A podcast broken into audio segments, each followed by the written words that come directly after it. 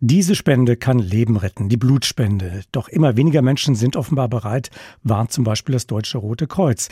Um das zu ändern, hat der Bundestag das Transfusionsgesetz geändert. Demnach darf jetzt jeder ab 18 Blut spenden. Homosexuelle Menschen und Transpersonen durften das bislang nicht immer und so ohne weiteres.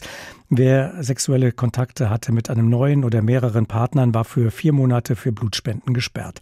Das sei diskriminierend, sagten nicht nur die Schwulen- und Lesbenverbände, sondern auch Gesundheitsminister Lauterbach. Deshalb nun eine Gesetzesänderung. Jetzt liegt der Ball bei der Bundesärztekammer, dieses neue Transfusionsgesetz dann in den nächsten Monaten umzusetzen. Gesprochen habe ich darüber mit Professor Gregor Bein. Er ist äh, Direktor des Zentrums für Transfusionsmedizin und Hämotherapie am Uniklinikum Gießen. Und ich wollte zunächst mal wissen, was er denn als Mediziner davon hält, äh, der tagtäglich auf Blutspenden angewiesen ist. Was hält er von dieser Neuregelung? Zunächst mal gibt es da ein großes Missverständnis. Es gibt ja kein sogenanntes Blutspendeverbot für Männer, die Sex mit Männern haben. Das existiert nicht. Das ist ein Missverständnis.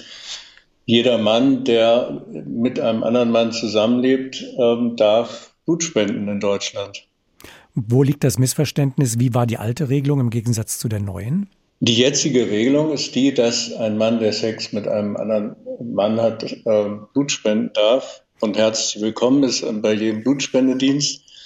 Ein Mann, der Sex mit einem neuen Partner hat, der wird äh, vier Monate zurückgestellt. Konkret geht es ja um die Sorge, dass der Spender den möglichen Empfänger im schlimmsten Fall infizieren könnte. Wird das nicht ohnehin durch aufwendige Tests vorab ausgeschlossen? Das ist richtig. Wir haben sehr aufwendige Tests, serologische Tests für alle relevanten Viren und Syphilis. Wir haben PCR-Tests für alle relevanten Viren, insbesondere die Hepatitis-Viren und HIV.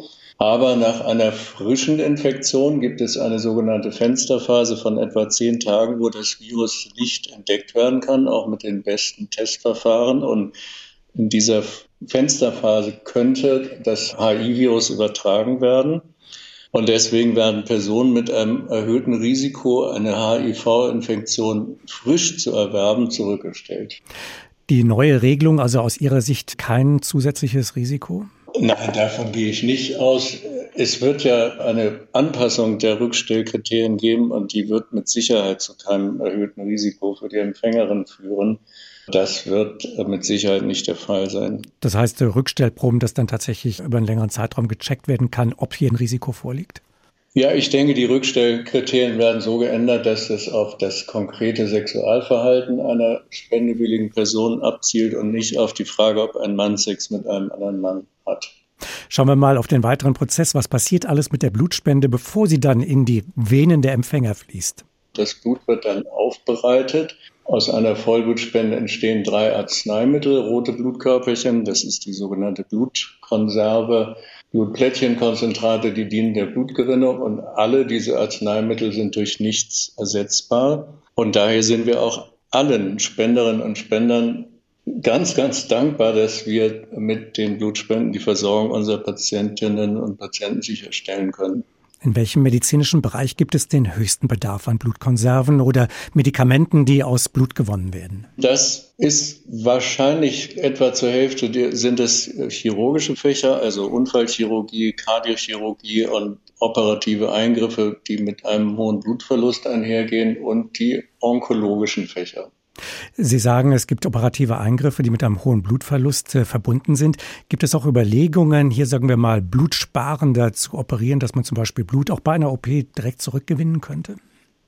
Ja, das ist seit Jahren etabliert, fester Bestandteil des sogenannten Patient Blood Managements. Und ähm, insgesamt ist ja der Blutverbrauch in Deutschland sehr erfreulicherweise in den letzten Jahren durch eben blutsparende Maßnahmen Aufbereitung von Wundblut und insbesondere auch eine strenge Indikationsstellung gemäß den Leitlinien der Bundesärztekammer sehr deutlich zurückgegangen. Wir haben jetzt jährlich etwa 3,5 Millionen äh, Vollblutspenden in Deutschland und es waren vor wenigen Jahren noch deutlich über 4 Millionen. Aber vermutlich sind weitere Einsparmöglichkeiten erschöpft.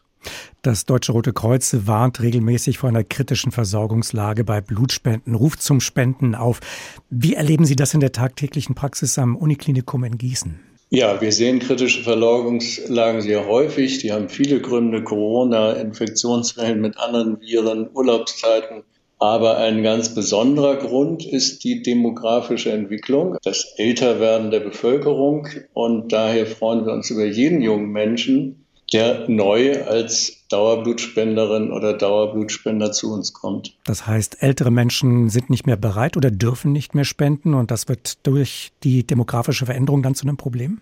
Richtig, ab einem bestimmten Alter könnte eine Blutspende ein medizinisches Risiko für die Spenderin oder den Spender darstellen und aus Gründen des Gesundheitsschutzes für diese Personen wird dann von weiteren Spenden abgeraten.